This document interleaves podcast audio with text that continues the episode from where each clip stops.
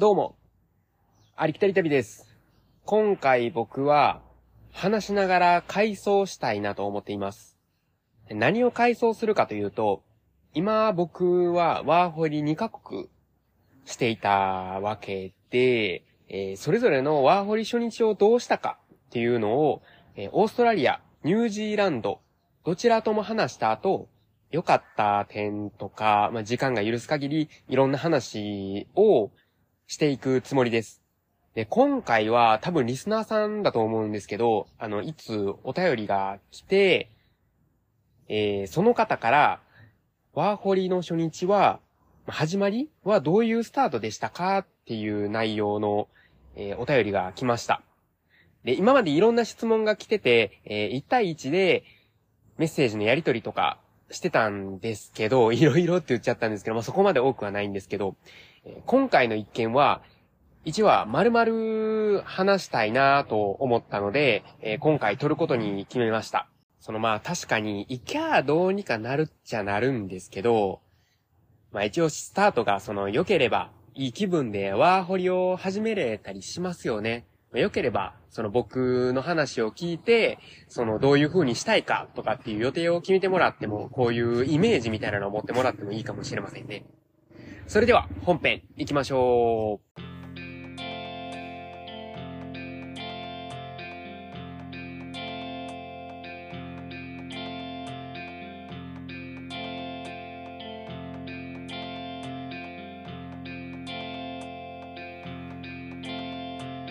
はい、始めていきましょう。えワーホリをした国は、えーオープニングでも言いましたが、オーストラリアとニュージーランド2カ国で、えー予定ではあと2カ国追加する予定で、で僕はどれもエージェントは通さず、すべて自分でやりました。で、予定している2カ国も、もうすでにビザは取っていて、えーそれもエージェントは通していません。で、まあ、自分自身基本何でも自分でやりたいタイプなんで、まあ、やったわけで。で、これは、その、決して、その、僕すごいでしょとか、そういう自慢をしているわけではなくて、えー自分の中で、その、ワーホリをするまでに、これとこれとこれを知って、で、その、やる目標を、まあ、立てていて、まあ、その、いざワーホリに挑んだわけなんですね、僕の場合。まあ、なんで、エージェントには頼りませんでした。で、もちろん、そのエージェントがどんなものかを知るために、えー一度エージェントの会社に行って、えーどんな内容、どこまでサポートしてくれて、えー金額はいくらなのかっていうのを相談見積もりしたことっていうのは、えー一回あります。まあ、なので、そのたまに人によっちゃその一辺倒にエージェントなんて、あの、通すなんてもったいないって、えー言う方とかいるんですけど、その僕はどちらでもメリットがあるんじゃないのかなと思っています。まあ、と言っておきます。で、またこれに関しては、その別の機会で話したいと思います。まず、オーストラリアからなんですけど、オーストラリアでは僕は最初から長期で泊まれる面白い家があって、えー友達がちょうどその僕の行きたい場所にいて、空きがあったので、えーそこで生活したいっていうのと、その何日にそこに着く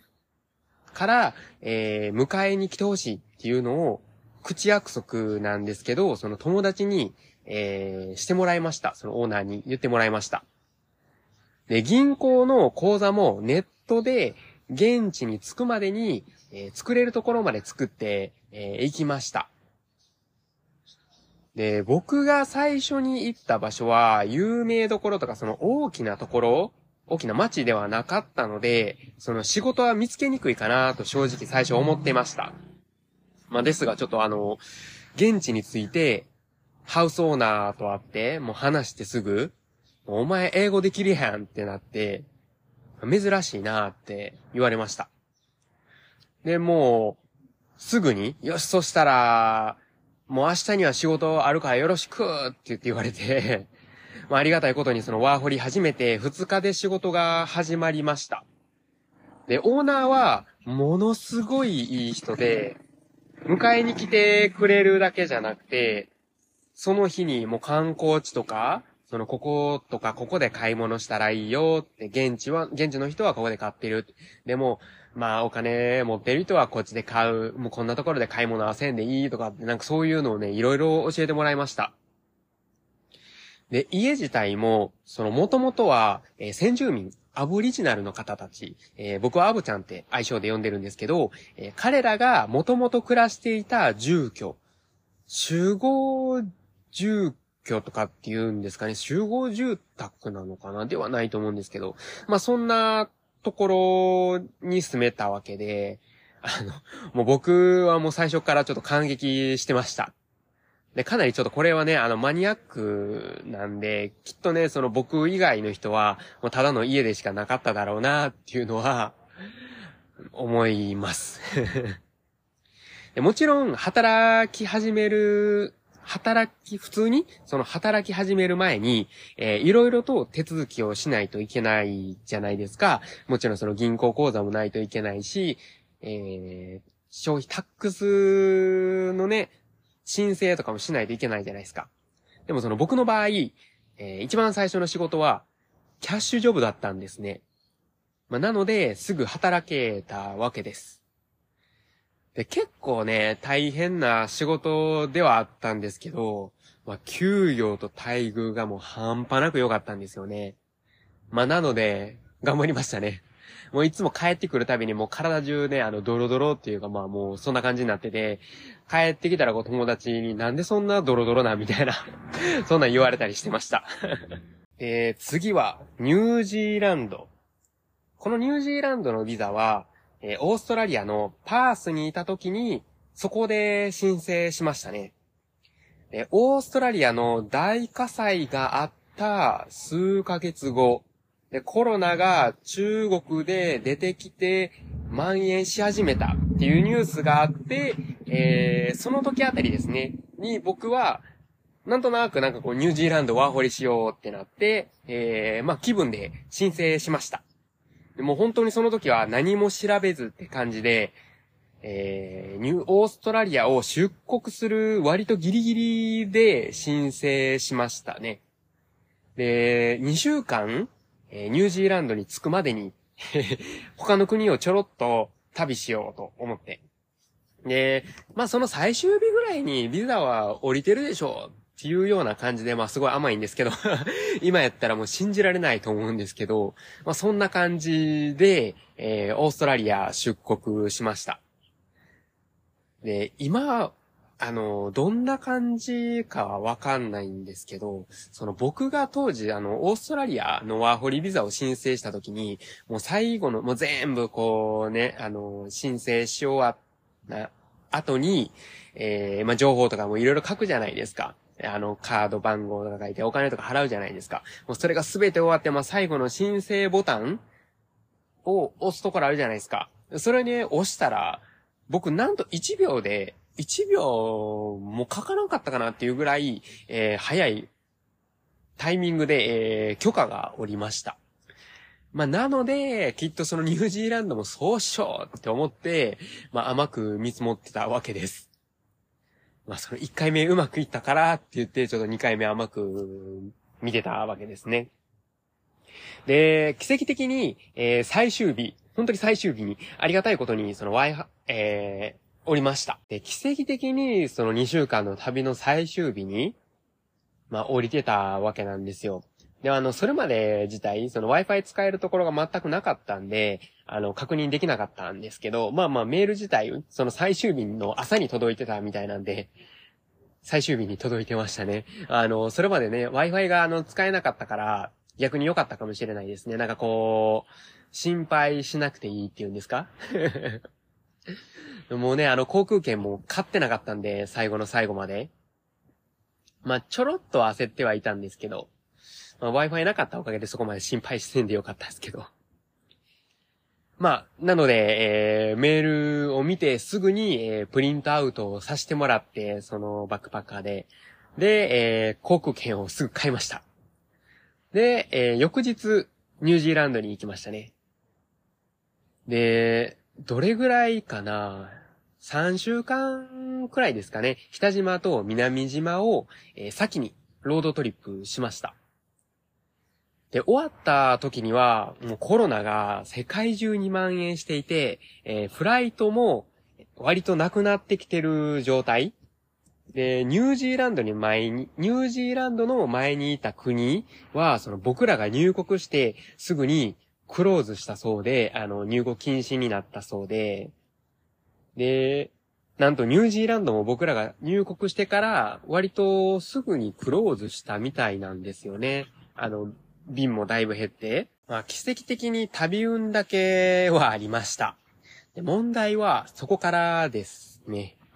働く場所、泊まるところ、これからの予定っていうものを全く決めてませんでした。なんで、ちょっと焦ってました。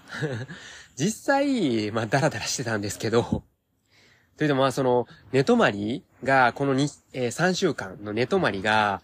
もう今までまあ、小さなテント、もう安いテントで寝てたんですよ。で、もうそんないいクッションも使ってなかったし、寝袋とかも使ってなくて、あの本当にもうね、5ドルぐらいで買える、もう本当にあの薄い毛布って毛布っていうのかな？まあ、綿の掛け布団みたいなの使って寝てたんですけど、まあ、結構大変やったんでね、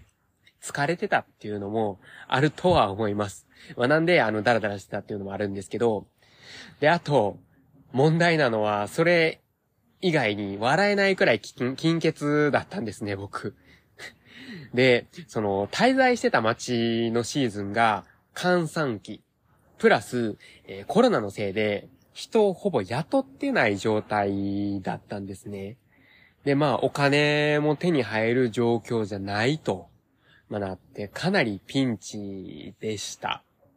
まあまあ、あの、他のところに移動して、その、今日構えるっていうこと自体も、危ぶまれるぐらいの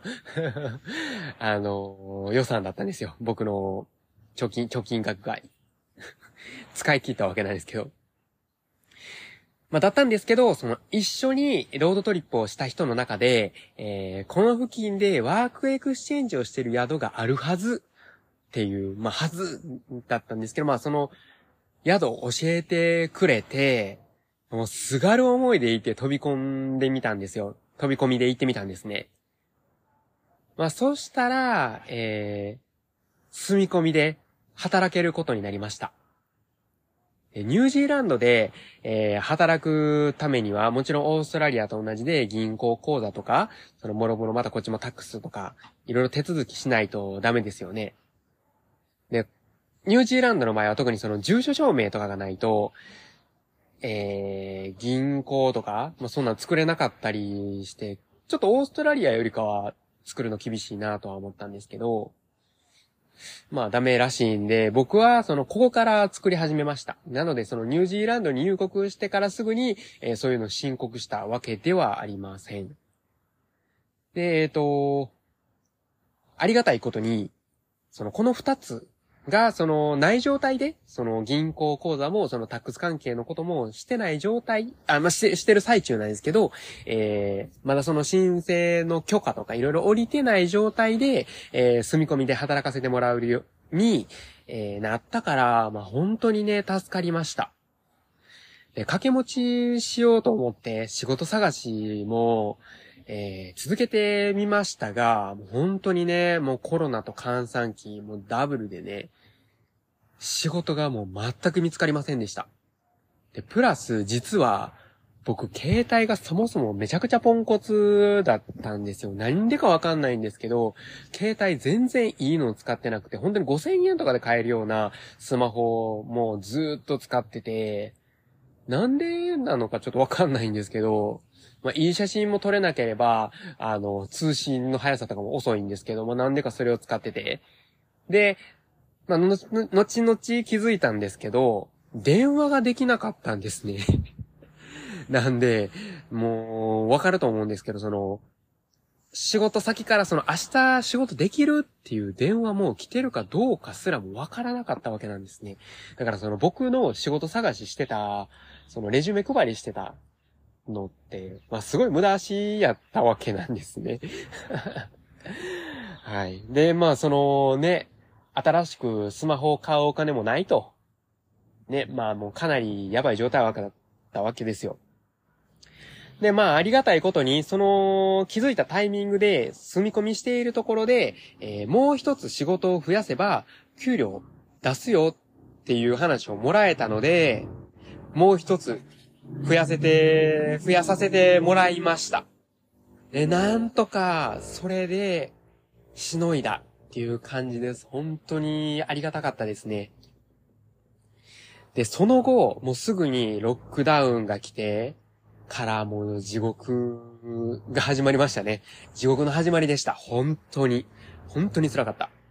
で、この話はまたいつか別の機会に話したいなと思っています。さて、とりあえず、こんな感じで僕のワーホリがスタートしたんですけど、どう思いましたか？で、これは、えー、まあ、他の人からして、もしかしたら、あなただからできたことなんだよって思う方、もしかしたら、いるかもしれません。で、これに関して僕は、えー、そうは思わなくて、僕だからできたとかそういうわけではないと思ってます。まあ、きっと誰でもできるはずです。第33話のなんとかなるって言葉の話を、えー、聞いてもらったり、これまでその僕の話、僕とゲストの話を聞いてくださってるリスナーさんならわかると思いますが、そのなんとかなるって裏には、えー、なんとかなるだけの理由があるわけで、もし運の問題だとかって思われてる方は、僕は少し思い違いじゃないのかなと思いますんで、よかったら、このラジオの他の回も聞いてみてください。以前にも言ってまだアップしてませんが、えー、僕なりのワーホリ準備というお題で100回記念あたりに、えー、アップする予定です。まあ、なんとかなるって、その自信がない方は、今のうちにそのなんとかなる何かを自分の中で積み重ねてってもいいかもしれないですね。まあ言ってもそんな重いもんじゃないんで、まあこう楽しんでワクワクしていくもんだと思うんで、するもんだと思うんで、まああのね、意外に簡単なことだったりするかもしれないんで、適当にやりましょう、適当に。すいません、なんかあの、堅苦しくなりました。話を戻しますが、えまず、えこの、僕の二つを比較してみて、えー、最初からずっと泊まる宿、仕事があると、えー、その後の生活が安心と。最初から無計画だと、どこに行かないとダメとか、そういう、まあ、何か制約？その自分の中で作った制約がないんで、予定がないんで自由ですよね。この場合はその自分にまだその自由に動ける資金があれば、えー、いろんなところに行ったり、納得いく場所でステイすることとかができますよね。まあ、もし、お金がなかったら僕みたいに選択肢はなくて、そこでどうにか生計を立てることが必要になってきますけどね。でもその、現地に知り合いがいない場合で、えー、日本にいるときに泊まれる場所や、働く場所を決めておくっていうのは、まあ、賢くて、到着後にすぐ軌道に乗れるかもしれないんですけど、えー、泊まる場所、働く場所がそもそもフィットするかどうかわからないまあ、日本でもそうだと思うんですけど、そのましてやその海外だと、わかりますよね。その海外の経験とか、アルバイト経験、共同生活での経験、食べ物のこととか、まあ、あげたらキリがありませんが、まあ、こういうことにもしかすると耐えられないかもしれない。まあ、このことだけはしっかり考えておく必要があります。で違う国なので、日本の常識はどこかの国では非常識なこともあります。島国ですしね。まあ、自分を信じることも大事ですが、あまり過信しない方がいいかもしれません。あ、自分ってめっちゃ日本人やんって、海外住んでみてやっとわかるときあるんですね。まあ、長期の旅でも気づかなくて、住んでみたらわかることとかもあります。まあでもね、でも、謙虚にいてたら絶対に誰か助けてくれます。本当なんで、ぜひ、ね、何かあっても、殻に閉じこもるってことはしないでください。これはとても大事ですね。もうね、あの、胸に刻んでおいといてください。まあ、ここで、あの、エージェントの話に戻るんですけど、えー、もし、さっきさっと挙げたような経験がなければ、えー、エージェントに頼ってもいいと思います。えー、さっき挙げた経験ですね。えー、例えば海外の経験、アルバイト経験、共同生活、まあ、食べ物がその地その地でちゃんと食べれるかとか、まあ、そういうところですね。が、もし、あの、ね、経験がもしなければ、エージェントを頼ってももしかしたらいいかもしれません。ただ、そのいろんな方と僕話してて、えー、50-50の具合で、えー、頼ってよかった。頼ったや最悪やった。っていうのを聞きました。まあ、よく聞くんで、えー、そこの見極める力っていうのは、えー、どの方もみんな必要かもしれませんね。えー、こういった時に、まあ先に、その、例えばもし友達が先にワーホリをしてたら、どうやって行ったかとか、まあ今の仕事のこととか、聞いてみると、いいかもしれませんね。僕はあんまり感じませんが、まあ日本とかでも、ところによったり、まあ仕事によれば、えー、コネが役立つかもしれません。まあ、ですが、本当日本を出ると、もうコネでね、すべてがどうにかなるってくらい、コネって重要なんです。で、今僕マレーシアに住んでるんですけど、現地の友達が何人かいるんですけど、話しててもやっぱりコネで、働いたりしてるみたいで、もう軍隊とかもなんやったらコネで入れるらしいですね。日本はどうなるのかちょっとわかんないんですけど。まあ、もちろん僕たちも海外に出ると、やっぱりコネがあると何かしら、いいですよね、あると。あるとすごい助かりますよね。で、これはすべてに当てはまりませんが、その本当に、本当に人をただ食い物としてしか考えてないエージェント、働き先、ハウスオーナーって、本当にいます。本当にいます。で、中には、え痛い目とか辛い思いをしても、なか泣き寝入りをしている方、日本人多いんじゃないのかなってすごい思います。もしかしたら、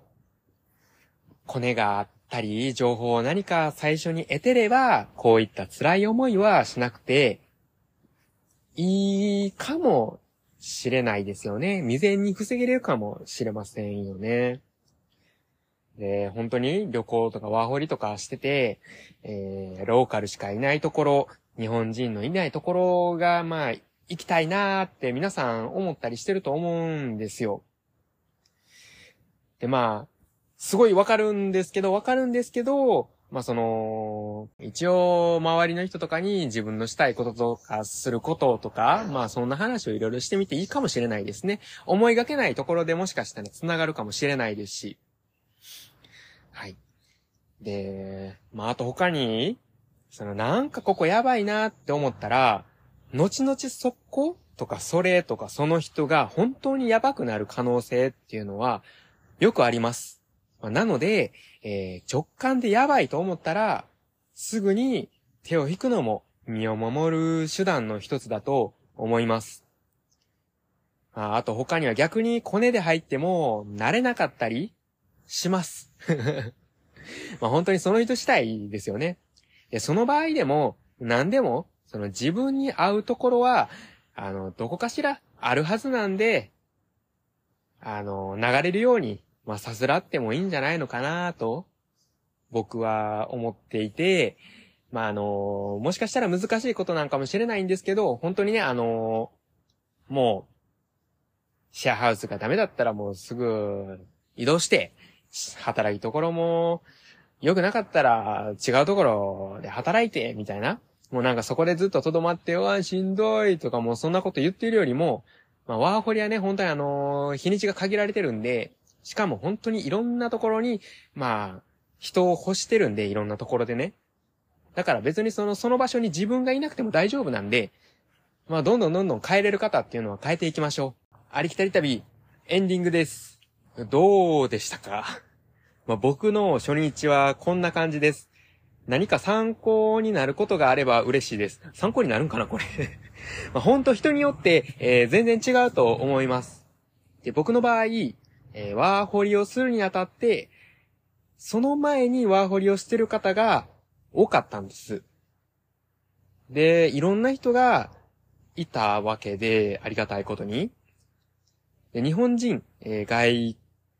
国の人のワーホリ、まあ、当時僕はその日本人のいろんなところから、えー、いろんな日本から、えー、まあ、オーストラリアとかいろんなところにワーホリをしてたり、まあ、外国の友達もいてたんで、その人たちがワーホリしてて、まあ、僕のしたいワーホリはどんなことなのかなとか、まあ、当時はあの、インスタグラムとか他になんか便利な情報を知れる方法とかってなかったんで、えー、Facebook だけとかだったんですけど、まあ途中からインスタが出たのかなで、まああの、写真をみな、みんな、えー、上げてたんで、よく見てたわけです。で、まあ、どうせ、まあ、その中でね、えー、どうせ行くんだったら、こうして、こういう人になれたら、とか、こういうことできたら、とか、したい、とか、まあ、そんなのが、漠然と自分の中でできていきました。で僕の場合、想像してた200倍は良かったうん、まあミッション200%コンプリート的な感じ で、まあ楽しめました。楽しかったです。まあですが、もちろん、辛いこともたくさんありました。本当にありました。まあ、ものは捉えようですね。話はそれちゃいましたが、もしリスナーさんの中でワーホリを考えてるけど、そういうことをしている友達がいなければ、してもないって方いるかもしれません。で、情報全くないから、そのワーホリ自体よくわかってない言葉だけ知ってるって方も多いかもしれません。で、皆さんのそのつてにはなれませんが、そのどんな感じかとか、まあ、ちょっとしたアドバイスとかだったら、えー、知れる人のうちの一人で、まあ僕がなれれば、うーん、嬉しいですね。また、その僕は全く有名でも人気でもないんで、お便りよりをもらえると、まあ、こんな感じですぐ読むし、えー、インスタグラムでもなんやったら、えー、つながりやすいと思います。また不定期ではありますが、ワーホリのことに関しての話をしたいと思います。長くなりましたが、ここら辺で終わろうと思います。それでは、ほな